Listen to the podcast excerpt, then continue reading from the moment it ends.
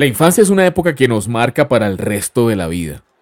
En esta etapa aprendemos a relacionarnos, a expresarnos y a percibir el mundo. ¿Cuántas preguntas pueden surgir en la mente de un niño sobre cada cosita que va descubriendo diariamente?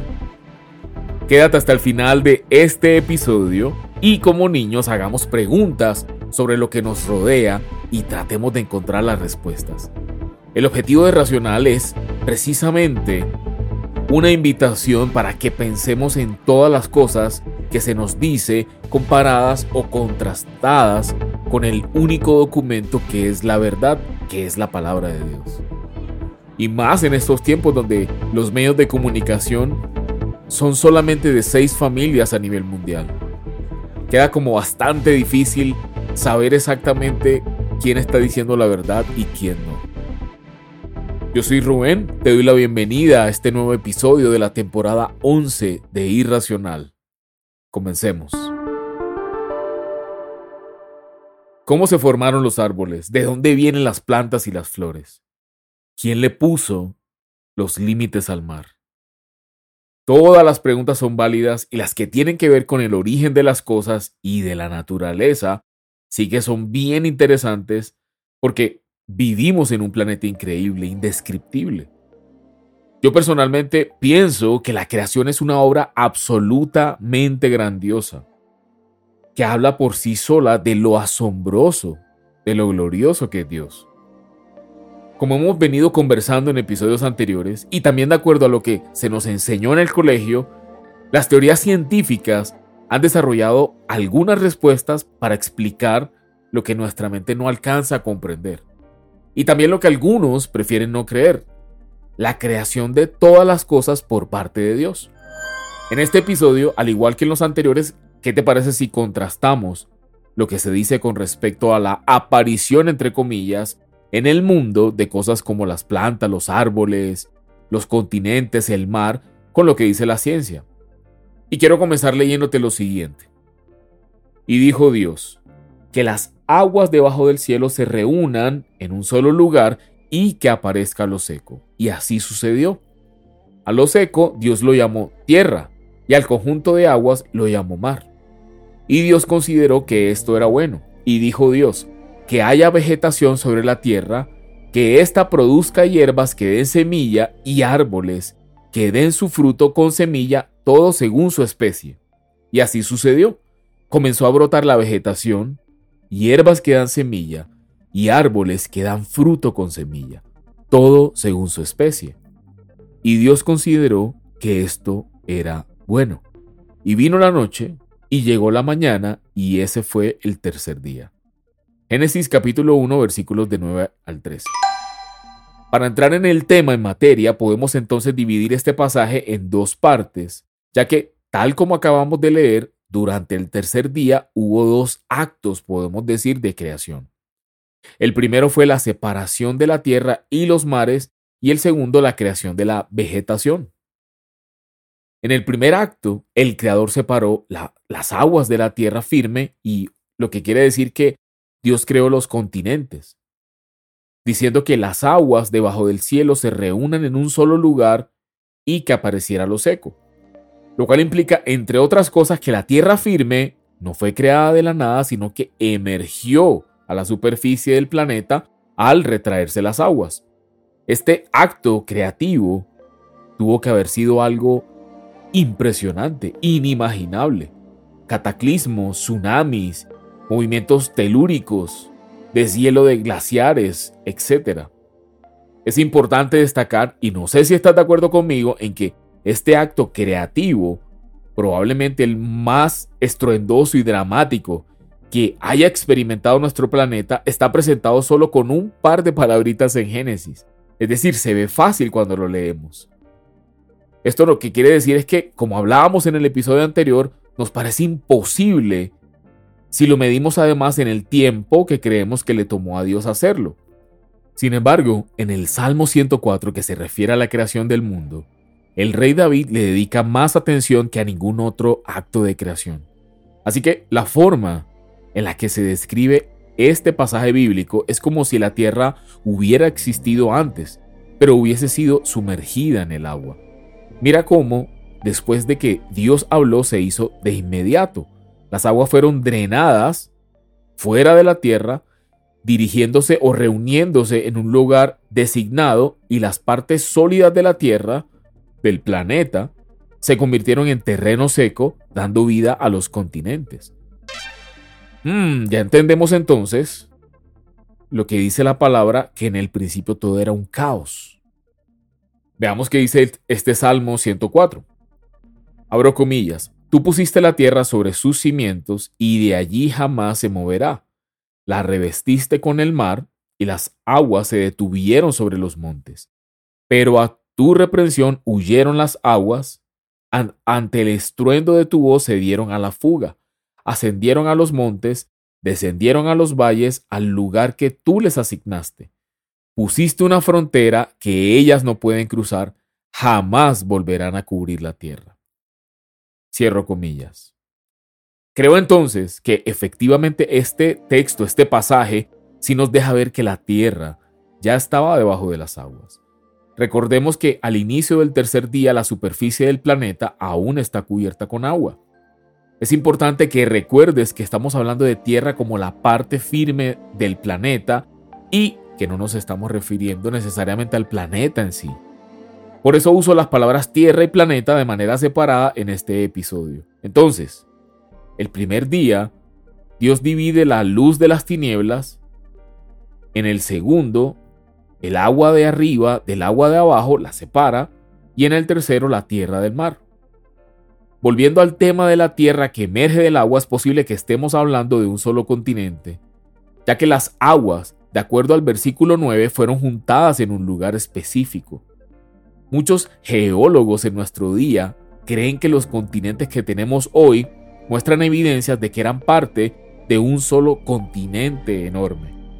Pero eso no es lo que nos ocupa ahora.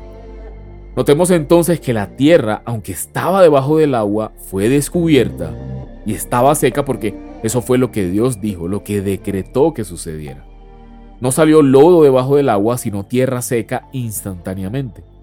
Si quieres profundizar un poco más sobre este tema que me parece apasionante, te invito a que leas el capítulo 38 de Job, donde puedes encontrar otra descripción de lo que sucedió en el tercer día de la creación. Pasemos ahora al segundo acto de creación de este tercer día, la creación de la, de la vegetación. Una vez que existe la tierra firme, el creador procede a su próxima creación del tercer día, que fue un poco, entre comillas, menos estrepitosa o estruendosa, pero no menos majestuosa que la primera. Y es la creación de las plantas. Todas las hierbas, plantas, granos vegetales, árboles fueron creados en este acto.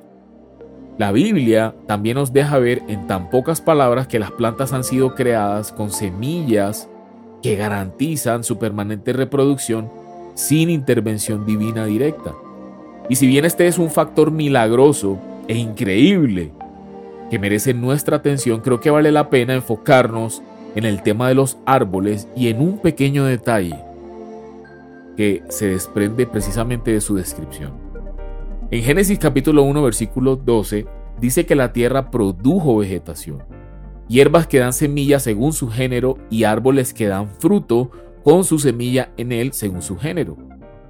El punto que me gustaría destacar es la presencia del verbo la azot, que en este contexto significa producir, y esto viene de acuerdo a la concordancia Strong, dando a entender que, que los árboles no surgieron como semillas o, o arbustos incipientes, sino como árboles ya maduros en su plenitud, árboles ya cargados con frutas. ¿No te parece esto algo increíble? Esto tiene más sentido que muchas teorías científicas que sin pretender atacarlas o demeritarlas o, ir en detrimento de ellas son simplemente teorías. Los seguidores de Cristo no estamos peleados con la ciencia, sino que siempre ponemos o anteponemos la palabra de Dios a la ciencia, la ponemos por encima de la verdad de Dios. Dios ha sido muy bueno en darnos respuestas contundentes a través de su palabra. Y la ciencia, a través de sus métodos, ha ido confirmando que la Biblia tiene razón desde siempre. Según la ciencia, el surgimiento de las plantas sobre el planeta comenzó con la simbiosis de bacterias que dieron origen a los cloroplastos, a las mitocondrias contenidas en una gran célula. Este organismo simbiótico se dice que originó a las algas a orillas del mar y a partir de estas surgieron las plantas terrestres menos evolucionadas como las briofitas o musgos de pocos centímetros de altura hasta las plantas vasculares como los helechos, gimnospermas y finalmente las famosas angiospermas. Así las cosas y para resumir la teoría, lo que la ciencia pretende enseñar es que de las algas surgió el musgo, luego los helechos y en estos últimos aparecieron órganos más complejos que fueron formando los arbustos y los árboles. Y esto es algo así como la teoría de la evolución de las plantas. La ciencia siempre establece que de la nada provino un orden como el que conocemos hoy. Y esto contradice la misma ciencia, que plantea, como dijimos en el episodio pasado y como lo hemos dicho a través de temporadas de Irracional, la ciencia misma demuestra a través de, por ejemplo, la ley de la entropía, que todo tiende a descomponerse, a, a destruirse, a desordenarse. Y aquí nuevamente vemos esa teoría que establece que las plantas y la vegetación vinieron de organismos menos evolucionados hasta lo que conocemos actualmente, cosa que no es real, cosa que no es bíblica. Como ha sido costumbre en esta temporada, me fui a buscar qué se le dice a los niños sobre este tema y encontré en el, en el portal que se llama The Conversation o La Conversación el relato de Greg Jordan, profesor asociado de la Universidad de Tasmania, y de Matilda Brown, PhD de la Universidad de Tasmania, en su publicación Niños Curiosos, ¿de dónde vienen los árboles? que dice lo siguiente. Abro comillas. La semilla del árbol comienza a crecer después de que se moja. Entonces la semilla es como si se reventara, echa unas pequeñas raíces que se introducen en la tierra y surge un tallo que puede convertirse en un árbol. Los árboles producen semillas que luego pueden convertirse en otros árboles. Sin embargo, cada semilla es diferente y no todas las semillas se convierten en árboles. Algunas semillas crecen en árboles y otras semillas crecen en otro tipo de plantas. Esto se debe a que diferentes tipos de plantas producen diferentes tipos de semillas. Las semillas de las margaritas solo pueden convertirse en margaritas. Y las semillas de las hayas solo pueden crecer dando nuevas hayas. Todo esto se debe a un sorprendente químico llamado ADN. El ADN significa ácido desoxirribonucleico, pero todos lo llaman ADN. El ADN es como un conjunto de instrucciones que le dice a la semilla cómo crecer y en qué tipo de planta se va a convertir y así siguiendo esas instrucciones, crecer y replicar el árbol que produjo la semilla. Y esto afirma, ahí cierro comillas, porque esto afirma lo Génesis, que haya vegetación sobre la tierra, que ésta produzca hierbas que den semilla y árboles que den su fruto con semilla, todo según su especie. Y así sucedió, comenzó a brotar la vegetación, hierbas que dan semilla y árboles que dan su fruto con semilla, todo según su especie. O sea que Dios desde este pasaje nos está revelando una verdad científica, según su especie. Dios en Génesis dejó establecido el ADN. Cada árbol, según su especie, podía producir de acuerdo a su especie, no lo que la ciencia establece que de un organismo menos evolucionado salieron los demás, o sea, evolucionó a diferentes especies. Totalmente errado. Creo que es un tema muy grande y muy profundo como para dejarlo a vagas teorías de la evolución. De aquí vemos claramente que nada puede hacerse una cosa diferente a lo que naturalmente es. Y los mismos científicos lo reconocen.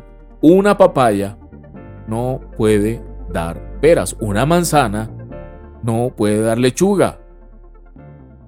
Sin embargo, lo que me llama la atención es que en esa misma publicación en la que se les, explica a los niños el origen de las plantas y los árboles, les dicen lo siguiente, y aquí abro comillas. ¿De dónde vinieron los primeros árboles?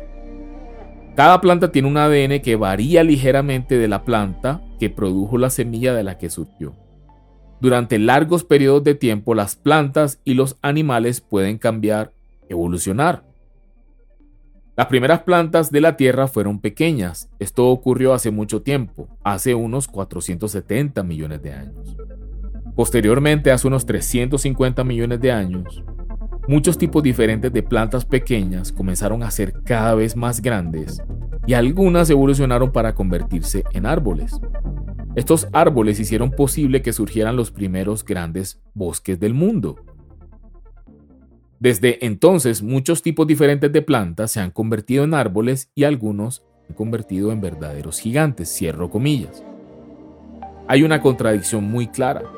Basta con hacer una simple búsqueda de las leyes de Mendel para que te des una idea de que efectivamente un árbol de cebolla no puede dar tomates y no hay ninguna prueba que indique que de una especie surgió otra especie diferente. Es lo mismo con el darwinismo, la teoría de la evolución del ser humano. No existen pruebas. No existen pruebas que, que demuestren que nosotros, los seres humanos, tal cual como, como somos hoy, vengamos de otra especie. Un mono no puede dar seres humanos. Una pantera no puede dar leones. Una gallina no puede producir águilas. Es una contradicción.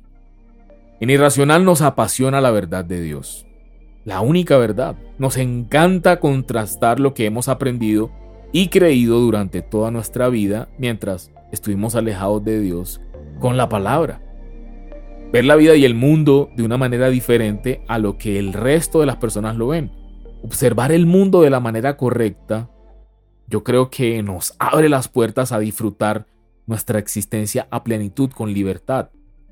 Conocer a Dios, conocer su obra perfecta y creer correctamente, sin duda cambia la vida.